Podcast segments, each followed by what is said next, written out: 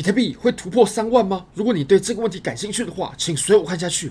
Bybit 是我换过非常好用的交易所，无论从挂单深度、顺滑体验、交易界面都无可挑剔。现在点击下方链接，KYC 入境一百美金就会立即赠送你一千美金价值的比特币合约仓位，你可以自己选择多单或是空单，这是真实的合约仓位，也就是盈利过后你是可以直接提币走的。好，那我们回到比特币的盘面上吧。那首先呢，我们现在对比一下比特币还有 DXY，也就是美元指数的对比图。那我已经把两个图的比例呢，已经调成是一样。上图是比特币的周线图表，那下图呢是 DXY 的周线图。我们可以非常明确的发现啊，前一阵子，也就是我们在走熊市的时候呢，我们下跌了一整年。那在这一年的过程当中啊，比特币哦，它就连续跌了一年，而且这个趋势呢，算是走得非常不错的。那如果我们往下对照的话，我们也可以发现呢，其实我们在过去的这一波比特币的下跌啊，其实 DXY 它是在疯狂暴涨，这个其实也非常符合。呃，DXY 还有比特币之间的关系，也就是两者呢，它的走势啊会呈现完全相反哦。当美元很强势的时候，那比特币就会走得很弱。那反之，如果美元它走得很弱呢，那比特币就会开始走强了。其实你可以发现啊，其实我们这一轮的比特币的小牛呢，它的起始点呢，也就是我们 DXY 开始走弱的时候。你可以发现呢，当时我们 DXY 走到顶点的时候啊，就是我们比特币触底的时候，也就是当时啊，大概在一万五千五左右，差不多。那我们随后呢，比特币的几波上涨啊，比如说这一波啊，这一波，那么 DXY 呢，它也都是在下跌的过程当中。然后我们前一阵子比特币它往下进行了比较大的回调，周期比较大的回调。那此时呢，DXY 也在往上走。所以呢，我们可以再仔细观察一下 DXY 的走势。那我们就可以把它对照回比特币，它到时候呢会怎么走了？我们来看一下 DXY 的走势图吧。好，那我们把 DXY 单独拿出来看，而且我们再切小个级别，我们切小到日线，切小到日线之后呢，我们可以发现啊，诶，在这个位置，诶，可以画出一条趋势线。那有趋势线之后呢，我们在下方啊，你可以发现，我们已经测试了两次，这两次呢，我们都没有跌破。OK，可以看到我们前面这个，在这个位置呢，一次测试，两次测试。那我会认为啊。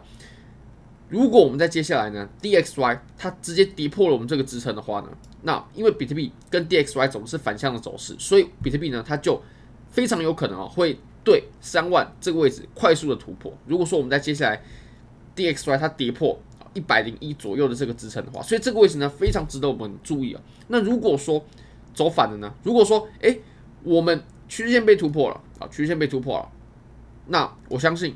我们要再突破三万比特币的阻力呢，就还需要再等待一阵子。好，那我们再看一下比特币的当前盘面吧。其实比特币啊，我们现在面临的是周线的阻力。那我们就不妨回顾一下，我们在过去走周线阻力的时候呢，我们都发生过哪些事情，然后都怎么走的。那首先呢，我们从周线来看呢，我们就可以发现，哎，在这个位置很明确，它有三个哦，在这边一个、两个、三个。这三个点呢，都可以很明确的看出，在三万这个位置，它就是很明显的互换。那我们现在呢，就在这个位置受到了阻力。那其实如果我们再往前看，我们可以发现呢，其实我们在每一轮的牛熊周期当中啊，我们都会出现一个非常重要的互换。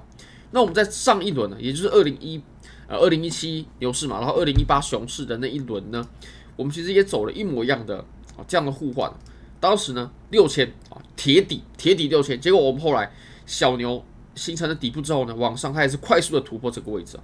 它突破的时候都是快速突破的，而且呢，它后面呢都在往后又延续了一大段的趋势。这一段它确实就是一个趋势哦，它并不是呃零零碎碎的啦，并没有。然后呢，我们再回到我们上一轮哦，当然这一轮就是非常呃远古了，当时是上上轮呢，上上轮你可以发现呢，我们在此处当时也是出现了互换，在这个位置有，在这个这两个位置呢。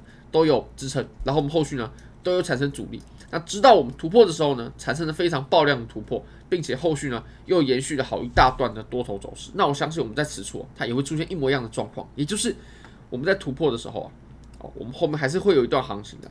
那么很多人就问了，为什么我的那张多单还不平仓呢？确实，我现在依然持有我之前所开的那张七十万美金价值的比特币多单，价位在两万八千五百美金左右。那么，因为我想吃的，是后面这一段，它突破三万之后引领的这一波涨势，这一波涨势才是我个人想吃的，才是这波多单它当时做的意义。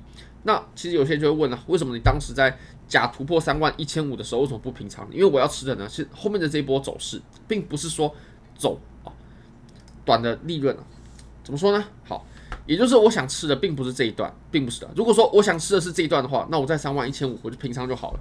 但是呢，哦，我们其实想吃的是哪一段呢？我们想吃的是它突破三万的这一段，它突破三万之后，然后往上涨的这一段，才是我个人。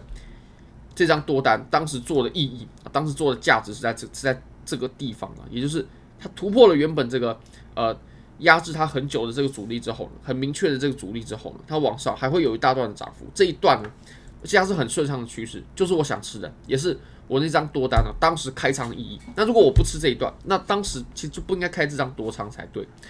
好，所以现在呢，我依然持有，除非出现了非常明显的危险信号。那如果说你的多单的价位呢，它是在比较危险一点的地方啊，什么叫做比较危险的地方呢？呃，我们在昨天有定义过，大概在两万八千五到两万八的这个地方。如果说在以下的位置呢，我都认为它还算是安全的。那其实比特币当前的走势啊，它就是在震荡缩量嘛。其实我们在跌破呃两万九千八之前呢，都还不需要太紧张，它就只是震荡，它就还在等待出方向。如果说两万九千八，这个位置它被很明确的跌破了，那到时候我们再来担心，其实也不迟，对，其其实也是不迟的。那我们最后来看一下以太坊吧。呃，以太坊的话呢，其实以太坊它的呃问题就比较大了，它在这一波走势当中是走的比较弱的，尤其现在呢，它又出现了头肩的形态，头肩呢，你可以发现我们在这个位置呢，它已经很明确的出现了呃头肩顶。那这个头肩顶呢，如果说跌破颈线呢，也就是如果我们把前期的这个低点给跌破的话，我相信啊，往后会有走出一段跌幅的。那如果说以太坊它又又比较弱，然后它又有这个啊跌破前低之后呢，它又会很看跌的话，那我们做多单呢，绝对就不要去考虑以太坊。好，非常感谢各位，非常欢迎各位可以帮我的影片点赞、订阅、分享、开启小铃铛，就是对我最大的支持。真的非常非常感谢各位，拜拜。